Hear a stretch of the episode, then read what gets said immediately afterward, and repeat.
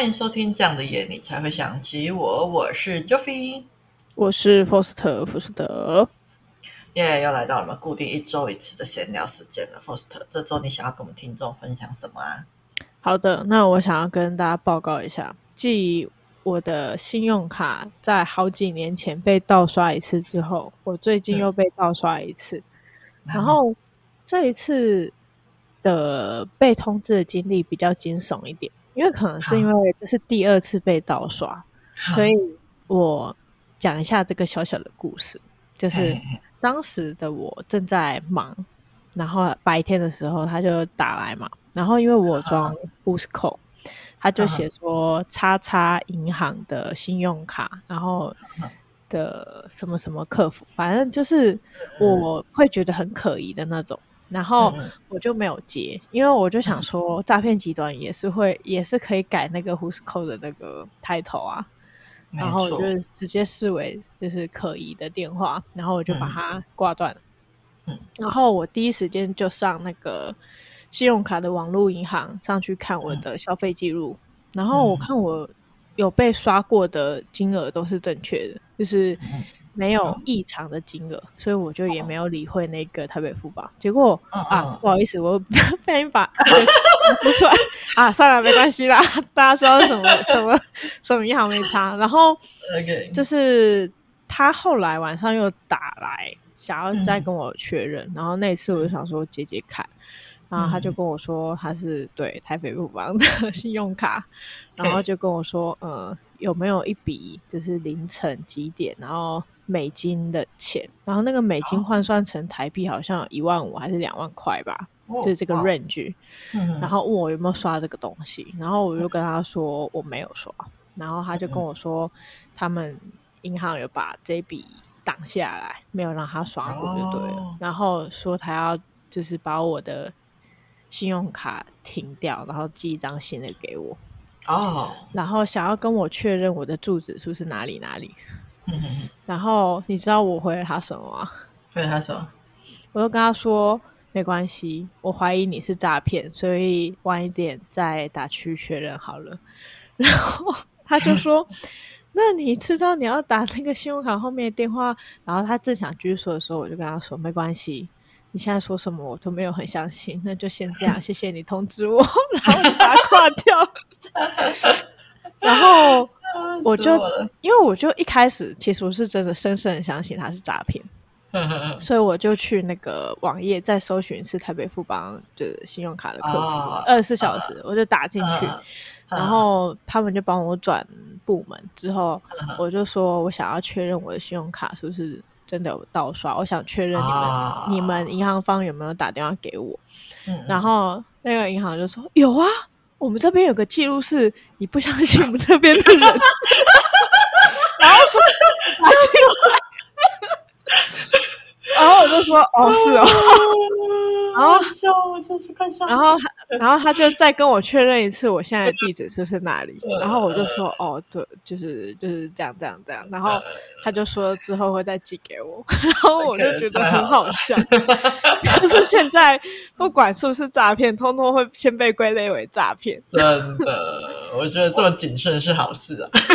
对，而且那个其实我原本是有一点迟疑，就是原本想说，就是一开始打来跟我 check 的那。个人，嗯、因为他是台湾口音，嗯、我就觉得应该不是诈骗，哦、但是我又觉得居然跟我 check 地址，地址很奇怪，哦、我想说你们那里一定会有我的资料，怎么会就是还要跟我确认？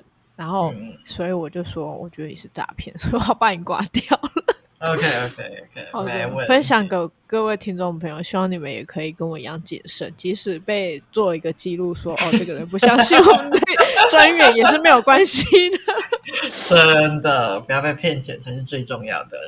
没错，好的，那你这周有什么想要跟我们分享的事情呢？OK，好，我今天原本就是想要分享一下我最近的新兴趣，可是因为前几天跟 Force 聊天的时候，他说他发现我换兴趣的速度非常的快，对，我想说啊不，我就想说啊，那不然这一次我这一集我就先来分析一下为什么我的状况给大家听好了，就是为什么我会换这么快？我觉得我这个情况啊，应该是就是做节目之后才开始比较明显，你有感觉到吗？嗯，有吗？不知道。哎，对我我自己是这么感觉的，因为就是因为我们节目每一周都要更新蛮多东西的，对，所以就是多少就是会有压力要去寻找那个题材。那就是我也会想要就是找一些比较有趣好玩的东西分享给大家。所以就是看到一个有趣的东西，我就会开始慢慢先深入去了解。因为以前可能就是都会就是看过就算了，那自自从开始做节目之后，我就开始会就是比较认真去了解一下。结果就是就是因为这样，才会掉进一个又一个的新的坑里面。哇塞，没错。那我感觉这个就有点像是在挑游戏片打游戏一样，就是我的人生就有点像是一个游戏机嘛。那我的兴趣就是代表着游戏片，然后我就是在社群上面跟大家分享我最近玩到了什么游戏片很有趣这样子。那一开始就是以前旧的兴趣啊，当然就有点像是旧的游戏，我回去玩我还是会觉得很喜欢。可是我现在的状态就是有点想说，会很想去找很多新的游戏片来尝试的这种感觉。而且我发现啊，就是多去尝试不一样的东西啊，也会蛮期待。就是之后也会开始慢慢期待，就是说下次还会不会碰到什么比较不一样的喜欢的东西。所以我蛮推荐我听众朋友们，就是也可以跟我一起，就是跳入不一样的坑。那如果听。哎，怎么？我说哦，啊、oh,，OK，Yes，Yes、okay, okay.。那如果听众们有什么喜欢的坑，想要推坑我们的，也欢迎跟我们分享哦。好的，好啦，那接下来让我们进入主题吧。那今天呢，会想要制作这一集呢，其实是因为我才刚面对我过爷爷的过世回来。那在这个月里面，其实我有很多感触，会想要跟大家分享。因为我觉得说，生命的离去真的是蛮无常的。那每个人总会有机会面对到死亡，那在不了解死亡的情况下，可能就会对死亡其实会感到很恐惧。可是我觉得死亡也只是我们生命灵魂的一个过程而已。所以这一集呢，就想要来跟大家聊聊，就是在我们记忆中的那些我们深爱的人，那借由回忆在我们心中所留下我们深爱人的生灵。那也想要跟大家聊聊说，当我们在面对亲人离世的伤痛的时候，我们可以用什么样的方法来帮助我们自己呢？就希望大家在经历一样的伤痛的时候，能够好好的走出来。那也希望你们知道，其实你们并不孤单哦。OK，好，那接下来就让我们进正式进入今天的主题吧。Faust，有没有什么让你印象很深刻的天堂里的家人的回忆，想要跟我们分享的？嗯，因为本身就是 Joffy 应该也知道，就是我如果是因为这个题目，反而会变成一个很大的题目，因为就是我过。就是天天堂里的家人的数目有点多，所以变成我会分享三段回忆这样子。那第一个可能是我想分享一个，也都是小小的，因为毕竟我的人数多，我的故事就小一点那样子。那第一个可能是分享我阿嬷，先从最年长的开始分享好了。那我阿嬷的话，我因为其实我一开始。从小朋友时期，就是最先接触的人，其实是我阿嬷，因为她是带我带到五岁的，然后我才被就是驱逐，然后送到我爸妈的手中。那基本上那时候印象对他印象最深刻的，大概是早上我都会跟他就是散步去菜市场买菜。然后我记得他有一次就是会带我去吃那个烧饼油条加热豆浆，哦，然后他就跟我说这是最好吃的吃法。然后后来那一阵子我们都这样吃，然后我对他的记忆大概是这个小故事。其实还有很多都是关于他比较多是关于食物的故事，可能还有关于一起搓汤圆、一起包粽子的故事。就是他教我的大部分都是这种比较。有一点，有一点叫什么季节？嗯，不是节日，比较算有点节日的那种记忆，哦，然后跟食物的记忆这样子，然后导致我可能长大之后看到豆浆，我都会想到烧饼油条，或者是烧饼油条，我一定要配热豆浆吃，不管天气多热，我就觉得那如果是冰豆浆，就是很奇怪这样子。大概是 天哪，OK。那第二个故事是我爸的。好，那关于他的故事呢？其实如果是回忆的话，嗯、我会想起以前，就是，嗯，他其实我们小时候都是他来照顾我们，就是上学什么的，哦、就是、哦、我妈反而没怎么在照顾我们，就是她。会载我们去上学，然后再载我们放学，然后煮饭给我们吃这样子。然后我对他的记忆就是他是一个很可靠的人，就是至少他都没有一天缺席过。我觉得这很难能可贵。如果是我，就很想要放生这两个小孩。放生是怎样？是我的话了。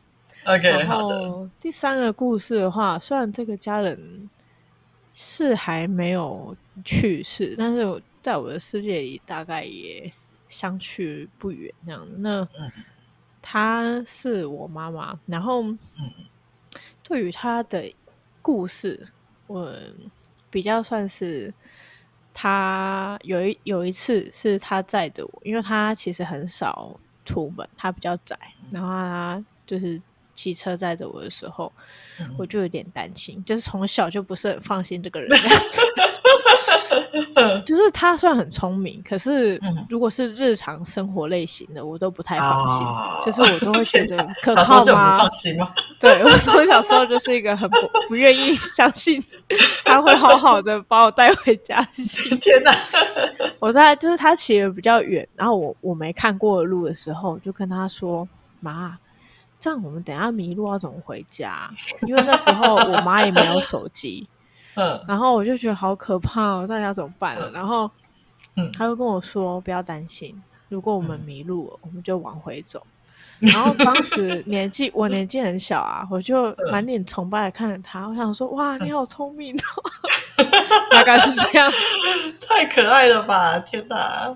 没错，以上是我的三个小故事跟大家分享。OK，我觉得好温馨，好快乐哦，是好笑的故事，真的蛮好的。那我的部分的话，嗯，这次的丧礼期间啊，其实我就是有跟蛮我的亲戚朋友聊到很多，就是跟阿公有关的回忆。那像是我大表哥啊，他之前回来的时候都蛮喜欢黏着阿公的，而且都指定只要阿公抱哦。可以，阿妈很伤心，他就只要给阿公抱而已。然后或是。没有这么严重呐，但是不知道为什么阿公就是很得那个小朋友的缘，像是我自己也是，就是我不确定是什么时间点，也不记得身边大概有谁，就是我记得就是有一个人问我说，阿公阿妈我比较喜欢谁，那那时候我就直接回答阿公，然后身边人差点被吓死，然后大家听到之后就赶快跳出来打圆场说不能这样说，要说都很喜欢。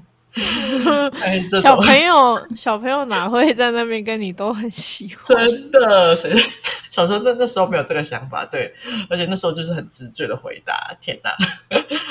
然后我也记得，就是这次还有听到一些就是关于我自己的回，就是别人对我印象是说我小时候很皮。真的哦？哎，对，但是我自己是没有什么感觉啦。然后那时候因为因为那个岁数可能太小了，然后那时候很喜欢给人家抱，大概是在我二十一个月的时候。因为我阿妈会印象这么深刻，是因为她说我那个时候二十一个月就学会不用穿尿布了，因为我那个时候特别喜欢给人家抱，所以我要都会骗我阿公阿妈说我要尿尿，然后抱起来就就没有，然后还不能够放回去，他 会觉得我很皮这样子。嗯哼，对啊，然后就是其实我小时候啊，就是我爸妈工作都蛮忙的，所以我成长过程中就是几乎都是我阿公阿妈带我们出去玩。像是几乎全台的游乐园啊，瓦工阿妈都有带我们家的小孩去过。没错，是全台哦，我超佩服他们的，因为阿公他们两个好闲哦。对，没错，因为就是我，就我爸妈负责赚钱，那阿公阿妈就是在家带小孩这样子。嗯、那在上国中前呢，就是我阿公也都是都是我阿公，就是亲自载我们。哎、啊，怎么啊？怎么多的？吓死我！就是上国中前都是我阿公，就是每天都亲自载我们，就是小朋友上下课这样子。那上国中之后，我们就开始搭校车，然后偶尔也会有阿公也会来接送我们下课啊。那小时候几乎都是阿公阿妈在陪伴我们的成长过程的。然后虽然说我我我是跟爸妈还有阿公阿妈住在一起，可是我一年几乎可能不会遇到我爸几次。虽然说我们住在同一个家，但是因为我爸工作太忙了，所以一年就是几乎不会碰到几次这样子。所以我还有一个记忆片段，就是我还有脱口问我，所以我忘记在哪个场景了。可是我记得我脱口问我阿姨说，为什么要爸爸妈妈这样子？那 哇塞，差点把我阿姨吓死。然后阿姨那时候才跟我解释说，就是说爸妈是在工作赚钱，才没有时间陪伴我们。那是因为有爸爸妈妈在，所以阿公阿妈才能够专心在家照顾我们。那我其实蛮幸运，有遇到阿姨这样好好跟我说的，真的。因为越来越大的时候，就会觉得说，虽然说，因为那时候小时候会有点就是困惑，然后长大之后也会有一点遗憾的感觉，就是成长过程中好像缺少了，就是一般家庭中爸妈的陪伴。因为其实，呃，就是在学校时间，大家都会就是聊到，就是爸爸妈妈带他们去哪里玩，可是我们家好像就是不太一样，所以多多少少其实会觉得有一点遗憾。可是我蛮庆幸，就是阿姨这样跟我讲的，那也因为。有爸爸妈妈，就是他们努力赚钱，才可以让奶爷爷奶奶这样安心的照顾我们，也让我的成长过程中没有任何的缺乏，这样子开心长大。嗯、所以，我也是，就是后来之后，就是经过那次之后，我也是由衷的感谢我爸爸妈妈，因为那时候才觉得，哎，对，就是其实那阿阿姨虽然说蛮温和，但是也有告诉我说我不能够这样想，所以那时候我就有也有蛮震撼，说，哎，我是不是就是好好的反省，说我是不是这样想不太对。对，嗯，OK，好的，那这是我的小小回忆，分享给大家。那 Faust，那当时你是怎么面对亲人的过世的呢？嗯，这个顺序就跟刚刚分享的截然相反了。嗯，就是我第一个是妈妈，然后其实我一直到长大成人，我都没有没有就是。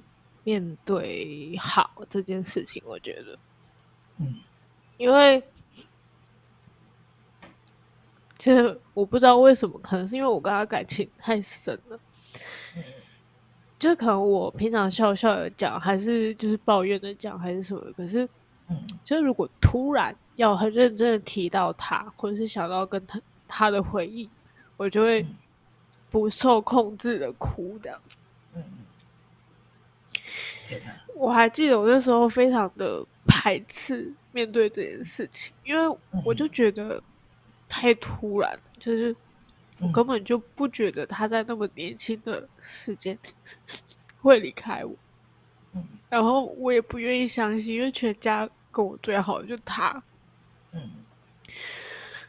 然后如果硬要说的话，我觉得我时至今日我都没有。没有放开，也没有面对好这件事情。嗯，那我当时是逃避这件事情。嗯，就是我就直接把我自己锁在房间，不太出来。嗯，就是也不太跟同学互动，也不太跟家里人讲话。嗯。然后拒绝承认这件事情，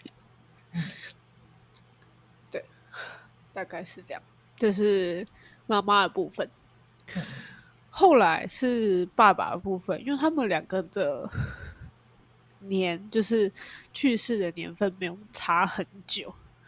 当时其实我真的有点错愕，就是我就觉得，原来人的生命这么脆弱吧，就是。我就在想，就是到底是我爸是不是就是后来越长越大就觉得他可能是累死的，嗯，后来觉得他是累死，因为以以前我们家的经济支柱是妈妈嘛，然后我妈离开之后，我爸没有办法承担这件事情。他可能压力太大了，他又没有办法一边带小孩一边工作，然后他就算就算没有我们，就是没有他的小孩，我觉得他可能都不太能 hold 住，然后更何况是还有小孩的状况，然后嗯，更何况我妈那时候一直死至今日也不算是死了，就是。在我心里死了而已。那他后来死掉的时候，我觉得我完全没有任何，当时完全没有哭，就是应该是被吓到。我觉得我是被吓到，就是因为没有想过他会走，所以。就也没有什么好接受或面对的，就是好长的一段时间都还没反应过来，然后他就走了，这样子。嗯，对，听起来都是没有什么好面对的，听起来都是一些 负面的教材。没有。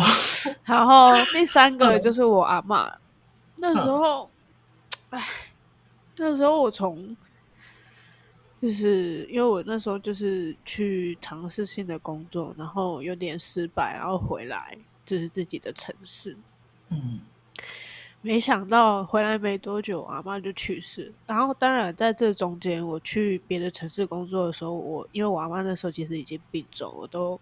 每个月都会回来看他，可是最后他还是就是离开了。嗯、但是我又有点庆幸，说是我回来之后他才离开。就是我那一段时间比较能够常常去看他。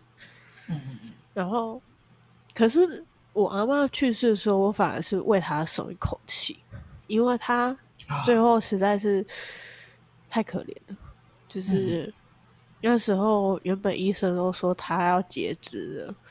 啊，哦、然后因为他那时候中风三次，嗯，然后那时候我都他都已经不认得我们了，全部的，包括他的小孩，然后他的孙子孙女，嗯、他都不认得，就是我们可能去叫他，他也不知道我们来了这样子，所以其实他走的时候，我是替他感到高兴的，就是我觉得幸好他离开了。不然他不知道还要受多少苦，这样。嗯、然后我阿嬷的离开让我觉得说运动很重要，就是不想要是这样子离开这个世界，因为我想要就是某一就是老了的时候坐在摇椅上，然后睡着，然后挂掉这样子。我就不想要就是中风啊、糖尿病、高血压，然后。又要截肢什么的，因为他膝盖不好啦，嗯、然后里面好像有水还是什么东西，嗯，就最后严重到都要都要那个截肢，嗯嗯、所以其实那一阵子我常常梦到我阿妈，听得出来，就是我跟他一直感情都还是很深，就不管他后来有没有记得，就是因为对小孩来说。可能他很重要，可是他其实是大、嗯、这个大家族的最年长的，嗯、所以对他来说，可能我们就是没有觉得我那么重要。这样，嗯，嗯，我不知道该怎么让你们理解我的意思。嗯、就是他在我的心里的分量很大，但是可能我在他心里的分量就是可能是十几分之几之类的这样。哦，这样。那一阵子，我常常梦到我阿嬷，但是我是觉得蛮吊诡的，因为就是以前都没怎么梦到，然后后来我还记得有一次是梦到我阿嬷，她就把一只白色的小猫托给我照顾，然后她就说她要去旅行了，然后这只小猫拜托我，她没有说小猫，她就说这只她的宠物拜托给我。就没想到她走之后，不知道为什么那只白色的猫就变成白色的狗，我就满头问号。然后这应该是同一只吧？不要他回来的时候说：“哎、欸，我的宠物在哪里？” 天哪！OK，对，所以如果说是面对我阿嬷的过世，我是真心诚意的替他感到开心啊。嗯，是这样子。那换你分享吧。OK，好的，天哪，很开心你能够这么勇敢的分享出来，因为听光听你的就是分享过程，我会觉得就是可以感受到你一定就是面对这些亲人的故事，一定感到很痛苦。好，那我来分享一下我的好了，因为我的我的话，嗯，就是我阿公啊，他其实是因为不小心跌倒，然后撞到头才过世的，就是他其实不是。他算是一个意外啊，这样子。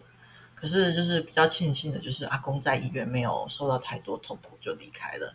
他可能就是前一天刚好就是前一天晚上跌倒，然后隔一天早上的时候就离开这样子。那我阿公在跌倒前，他身体其实还算是蛮健康的，所以我在这边其实也想要就是提醒一下我们的听众朋友，就是老人家其实真的蛮怕跌倒的，所以如果家中有老人说他们头会晕啊，就是一定要特别注意一下，就是要避免他们就是独自一个人走楼梯啊，然后活动范围可能都要尽量就是让他们在平坦的地方活动会比较安全。那我觉得其实这样的意外真的是蛮突然的。可是我觉得，就是嗯，我也我觉得我也其实有一部分也是蛮幸运的，因为我就是在三年前就是搬回家住了。那在这三年里面，其实我都有好好的陪伴我的阿公妈妈，就是我有空就会带他们出去走走啊。那我也有就是开口对他们说我很爱他们，就是让他们知道他们也也知道了他们很爱我这样子，而且。在阿公生命的最后一里路，就是我其实我也没有错过，因为我是在加护病房病房跟他说完最后一段话，他才心跳停止的，所以我其实没有什么太大的遗憾，这样子。那就是分享这些过程，其实我也是想要提醒，就是说可以听到这一集的听众们，就是希望大家也不要留下太任何的遗憾。就是你们是不是有一段时间没有跟家人联络了呢？就是希望听完这一集后，可以就是打通电话回家跟家人聊聊天啊，关心一下家人啊。然后有空的时候也可以安排一下时间回去跟家人吃个饭，出去玩。可以的话，就是也可以像我一样，就是练习把爱说出口。我觉得，因为以前就不太敢说，可是我最后这一两年，我有说说试着说出口。那我觉得说出口的感觉真的有差，因为你会感觉到，就是我觉得就是年纪比较大的上一代的人，他们其实不太会说这种话。那你说出口时候，你会感觉到他们的心满满的，他们真的会觉得很开心。然后看到他们开心，其实你心也会觉得很满。所以我蛮建议大家，就是可以尝试去跟身边重要的人说“我爱你”，就是希望你们都不要留下什么遗憾。对，OK，好，那这是我的分享。那接下来让我们进入最后一题。那 First 就是在亲人过世之后，就是我可以感受到你真的觉得就是面对很多痛苦。那你有试过用什么方式来走出这些伤痛吗？刚刚 Joffy 在分享的时候，突然想到，就是、嗯、其实我爸过世的时候，我有哭过一次。嗯嗯，就是我爸。就是断气的时候，我是在他病床旁边，然后我就直接跪下，然后我就跟他说：“对不起，谢谢你，还有我爱你。”嗯，因为我就觉得他是照顾我们最多的啊，虽然说我可能对他的爱不是最多的。可是我对他的感感谢是最多的，因为他是放最多的时间跟精力还有体力在照顾我们。嗯，那回到这一题的题目，在亲人过世中，你有尝试用什么方法走出伤痛吗？我是觉得这个事情是每个人都会经历到的，就是今天只是谁。早离开，谁晚离开而已。嗯，虽然我们会觉得很难过说，说哦，这个人不在我们的身边了。嗯，然后我觉得有一天，就是我们也是会离开这个世界。我是觉得，至少，我就会去回想有什么是他们想做，然后没有做到的，然后我就会去完成。然后，或是我自己觉得，在这个世界上，有什么事情是我觉得我没有做，我，就是如果英年早逝的话，我会觉得不 OK 的，我就会去做，就是比较大的影响吧。就是因为我太早的去承受这么多家人的去世，所以对我来说，我会比较想要去完成一些，嗯。事情，但是，嗯，不知道是好是坏，就是因为有时候会过于，因为人生很长，如果你过于想要去完成的东西，嗯，有时候会比较不切实际一点。嗯、那哦，还有尝试用什么方式？嗯，因为我比较偏向努力型，我可能就会比较多的去投入到，就是还可以为活着的人做什么。就譬如说，我还可以为我妈妈的妈妈，就是我阿妈另外一个阿妈做些什么。譬如这种的，因为因为我不太想花时间在。已经离开的人身上，因为你去难过，你去想，或者是去哭，其实都无济于事。就算今天好，你运气好一点，有梦到他们，就像我后来有梦到我爸带我去游乐园玩，还是什么，那我就会感恩说，哦，这次很幸运我梦到他，或者是我很感恩说，我阿妈跟我说，就是他出去玩，然后托付我一只宠物什么，就是管什么，就是。我会把他们如果有进到我的梦里，就是当成一个相处的时间。那、嗯、如果没有也没关系，就是我也不会特别去他们的忌日祭拜他们，因为对我来说那不是一个重点。嗯、我比较想要记得的是活着的人的生日，或者是活着的人可以为他们做什么。这是我现阶段在做的。那你呢？了解。好的，谢谢 Foster 的分享。那我的话，我这段期间其实就是一个多月嘛。那我其实有整理了四个，我觉得有让我自己比较好过的方式，想要来分享给我的听众们。那第一个，我是觉得说，我有去整理那些旧照片，就是因为刚好就是其实那时那段时间，其实我就是因为我阿公是意外离开的。那其实我觉得。很没有真实感。那后来就是，就是可能在家里就是整理房间的时候，就有发现，就是一箱旧照片，就是堆在就是角落。然后我就想说，就不然来整理旧照片好了。那在整理的照片的过程中，我就回想起很多就是过去已经很模糊的开心回忆。所以我第一个，我们第一题才会就是先来就是回忆起我们那些跟家人之间的过往，因为我觉得说这是一个重新能够将自己心爱的人烙印在自己心里的一个蛮好的方式。虽然说就是我老公过世了，可是就是他跟我之间的回忆跟记忆都有好好的再重新一次被我保存在我心中的感觉。其实就是比较可惜的地方，就是因为我阿公大多数都是当拍照的那个人。虽然说我们家有很多照片，可是因为阿公的照片就真的比较少，因为他都是长进的这样子。那也是经过这次，我才发现说，哎，其实拍照是蛮重要一件事情，因为可以让你就是透过照片去回忆，或者是想念自己心爱的人。所以就推荐大家，如果有聚餐的话，真的是可以多多录影或是拍照留下纪念哦。好，那这是我整理的第一个。那第二个是，我觉得第二个方式是用，我是用我阿公的名字去做捐款。那因为我本身平常就有在捐款了，那这次会有这个念头，是因为就是刚好在上礼期间，我也看到就是 YouTube 有推播我那个简少年的影片，他是一个算命师，然后里面就有提到说，可以透过写经文啊，或是捐款的方式来回向给我们阿公，去帮助阿公的灵魂这样子。所以我在这期间就想说，就是用瓦工的名义去做定期捐款这样子，就因为我希，就是我也希望说，就是瓦工就算过世了，他的爱也能够继续被传递下去这样子。那我觉得用这样的方式，既可以帮助到社会，也可以帮助到自己过世的家人的感觉，我觉得蛮棒的。那也推荐给大家。当然也不一定要捐款啊，就是你就是为亲人就是念经啊、抄经啊、祈福，我觉得也是都可以的。那第三个呢，是就是我觉得可以试着就是立场对调来假设一下，就是假设今天我们是我们自己先走一步啊，是不是会希望我们家人就是会诶，应该说，呃，我们立场对调一下，假设今天是我们先走一步，会希望我们亲人是如何面去如何面对我们的离开呢？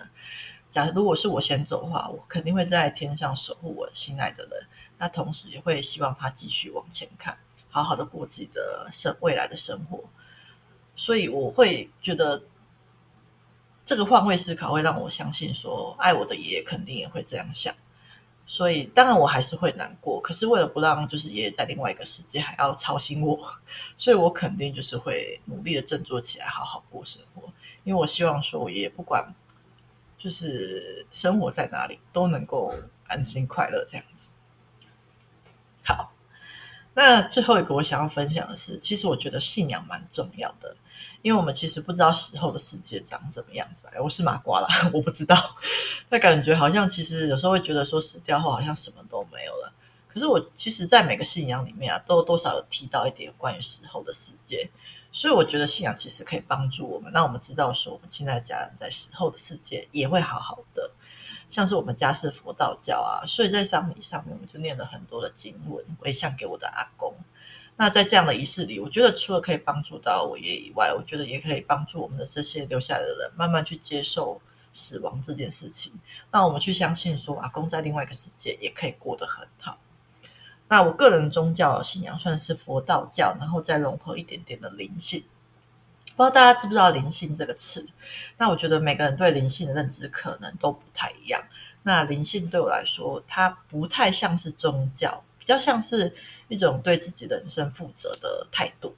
那有些说法对灵性的说法可能有点玄，但是我蛮喜欢那些帮助我能够勇敢面对功课的概念的。所以我在这边想要跟我听众分享五个呃帮助我面对死亡的一些灵性的概念。那就我接触到的灵性，它是教会我，就是说，第一点是每个灵魂来到这个世界都是来体验学习的。那我们人生所遭遇的每一件好事坏事啊，每个人包含出生死亡时间，都是我们灵魂自己安排的。所以灵魂不会安排就是没有办法过关的关卡给我们自己，因为灵魂的目的是为了让我们从中学到些什么。那第二个是灵魂会不断的轮回，然后也会。纠团一起做功课，那我们人与人之间的相遇，都代表着我们之间有非常深刻的缘分。